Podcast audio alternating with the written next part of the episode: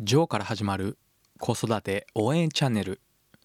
このチャンネルではワンオペ経験7年のジョーが子育てやビジネスにおける悩みや考え方を解説することで僕なりにあなたを応援します。こんにちは。いかがお過ごしでしょうか？ジョーでございます。最近このポッドキャストを聞いてくれている方からお褒めの言葉をいただけることが増えてきました。非常にありがたいですね。自分ではまだまだだと感じていますし言葉もカミカミなんですけれどもやはり褒めてもらえると僕のモチベーションも上がるのでもっともっと頑張って続けていこうと考えています。そしてこのポッドキャストでは結構偉そうにきれい事ばかり話しているんですけれども実際は全く僕自身そのようなできた人間ではないですしここで話していることはどちらかというと自分自身への戒めの意味も込めて話しています。そんな自分を振り返ってみた時に僕ってあまり自己開示をできていないなぁとふと思ったんですね。ですので僕の自己開示をたまにはしていこうと思います。今日は僕の自己開示の話ですので正直ためになるような話ではないかもしれません。ですので外れ替えになる可能性が高いのでご了承ください。僕は毎回この番組チャンネルなのかな？うん。の紹介の冒頭でワンオペ経験7年ということを言っているんですけども何のことはない。ただただ離婚した経験があるだけなんですね。これは僕の人生においては結構大きな失敗というかうん失敗かな？うん。大きな出来事だったのでここで共有させていただきます。もともと最初の結婚をした時は職業柄海外出張が多くて年の半分くらいは出張で家を空けているという生活を送っていました。上の娘が生まれてからも同じような生活を送っていたのでその当時は正直あまり家庭に目を向けられていなかったのだなぁと今になると思います。そんな状態でしたのでやはり当時の妻も寂しいと感じてしまっていたのだと思いますがよくある話で不倫をしてしまうという男としては少し情けないんですがそのような状態になってしまいました。そんな中当時の妻から離婚したいことを告げられまして分かったとなりました。まあ仕方がないですよね。でも子供はどうするんだと思って当時の娘は2歳になったばかりでしたのでしばらく考えました。実際に離婚したいと言われてから離婚するまでは半年くらいあったのですが僕の仕事が休みの週末は僕が娘の面倒を見ていたんですね。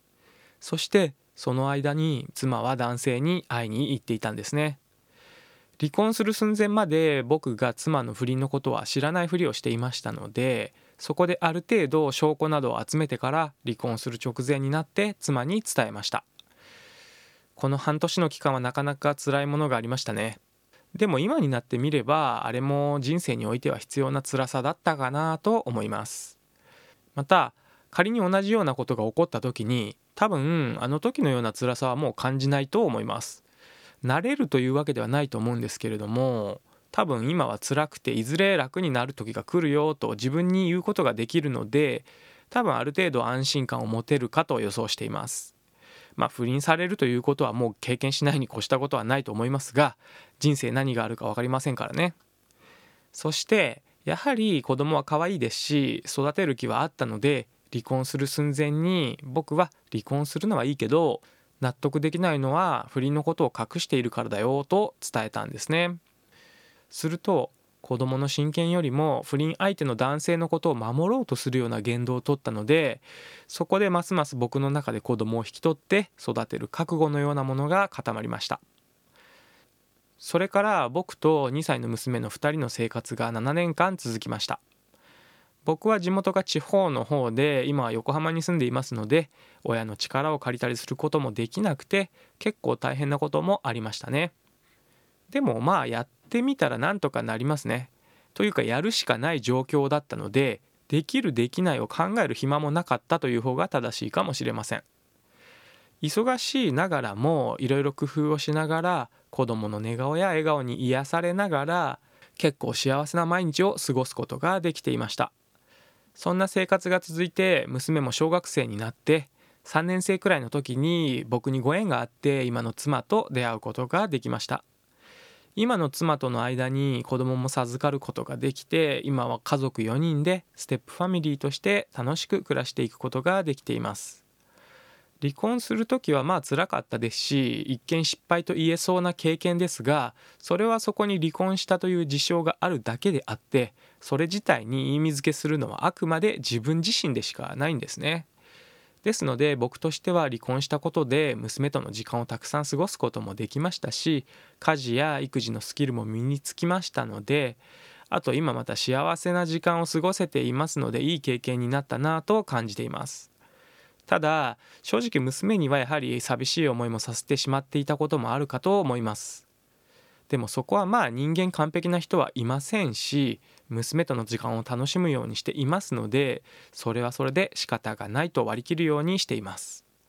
そして何より同じように不倫や離婚などで苦しんでいる人がいると気持ちも分かりますし相談に乗ることもできるということが何より僕の財産になっているかななんて思っています。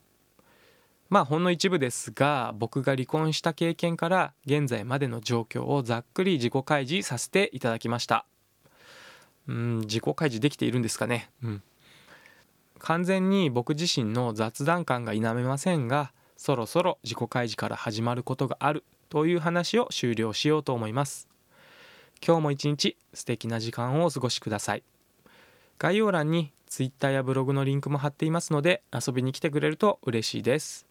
それではまた次回の放送でお会いしましょう。最後まで聞いていただきありがとうございました。じゃあまたね